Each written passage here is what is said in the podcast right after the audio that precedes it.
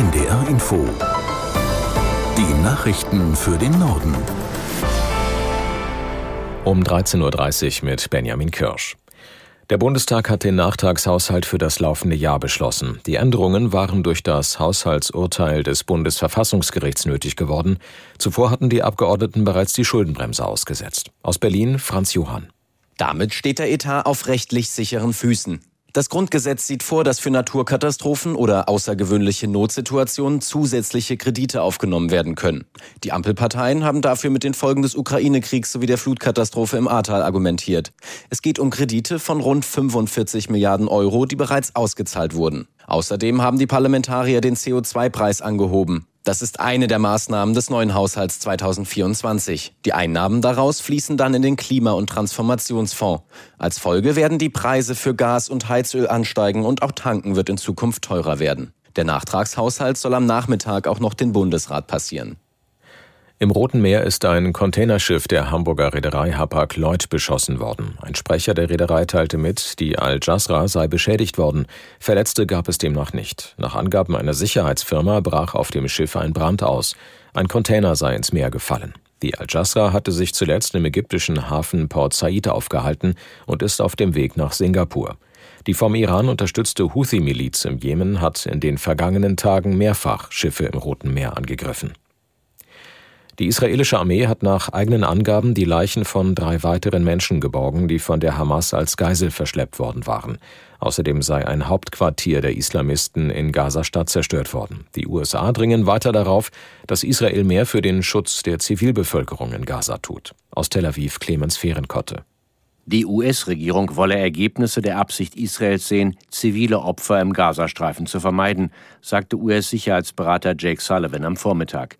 Es gebe eine, Zitat, grundlegende Frage der Würde, die das palästinensische Volk wiederum, Zitat, als menschliche Wesen verdiene. Dies sei der israelischen Regierung mitgeteilt worden, sagte Sullivan zum Abschluss seiner Gespräche mit Premierminister Netanyahu und seinem Kriegskabinett. Staatspräsident Itzhak Herzog sagte mit Blick auf die sogenannte Zwei-Staaten-Lösung, bevor man zu der Idee zurückkehren könne, Zitat, über Frieden zu verhandeln oder mit den Palästinensern zu sprechen, müsse man sich mit dem Bedürfnis und der Forderung Israels beschäftigen nach einem umfassenden Gefühl der Sicherheit für alle Menschen. Im Dieselabgasskandal müssen sich sieben weitere Mitarbeiter von Volkswagen vor Gericht verantworten. Das Landgericht Braunschweig ließ die Anklage gegen sie zu. Ihnen wird Betrug in einem besonders schweren Fall vorgeworfen, außerdem ein Verstoß gegen das Gesetz gegen den unlauteren Wettbewerb. Bei einem der Angeklagten kommt noch eine mögliche Steuerhinterziehung hinzu.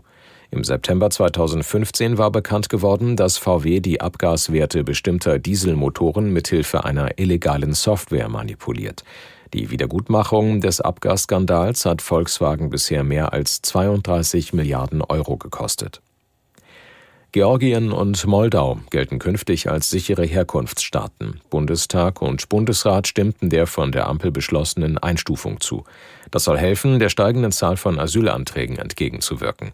Thüringens Ministerpräsident Ramelow kritisierte den Schritt. Wichtiger ist es aus seiner Sicht, Staaten wie Marokko, Tunesien und Algerien dazu zu bringen, bei der Identifizierung und Rücknahme ihrer ausreisepflichtigen Staatsbürger zu kooperieren. Im Asylrecht gelten als sichere Herkunftsstaaten Länder, in denen es keine politische Verfolgung gibt. Die Nutzung von sogenannten Himmelslaternen aus Papier ist in Deutschland schon länger verboten, sie durften aber weiter verkauft werden. Nach einer Verordnung der Bundesregierung, der der Bundesrat heute zugestimmt hat, ist dies nun aber auch nicht mehr zulässig. Aus Berlin Markus Sambale. Sie wirken harmlos und können extrem gefährlich werden. Die fliegenden Papierlaternen, in denen eine kleine Kerze brennt. Das hat sich vor vier Jahren gezeigt. In der Silvesternacht 2019 löste eine Himmelslaterne die Brandkatastrophe im Krefelder Zoo aus. Mehr als 50 Tiere starben. Drei Frauen hatten die Himmelslaterne in der Nähe des Zoos steigen lassen. Die ging dann auf dem Dach des Affenhauses nieder und setzte es in Brand. Nach dem Brand im Krefelder Zoo wurde es zwar verboten, Himmelslaternen steigen zu lassen, sie durften aber weiter verkauft werden. Viele dachten fälschlicherweise, wenn ich Himmelslaternen kaufen kann, darf ich sie auch verwenden. Durch das Verkaufsverbot soll hier jetzt Klarheit herrschen. Im Süden von Sachsen-Anhalt hat ein Autofahrer auf der Flucht vor einer Polizeikontrolle einen schweren Unfall verursacht. Drei Menschen kamen ums Leben. Aus Halle Anja Walczak. Im Dunkeln am frühen Morgen gegen halb fünf nimmt ein Autofahrer auf der A38 bei Eisleben die falsche Auffahrt und rast in ein entgegenkommendes Fahrzeug. Der 57-jährige Falschfahrer stirbt und zwei Frauen aus dem anderen Auto.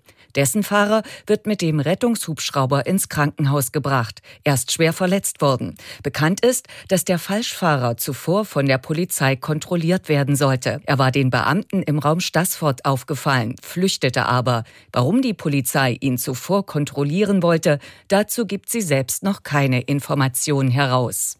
Das waren die Nachrichten.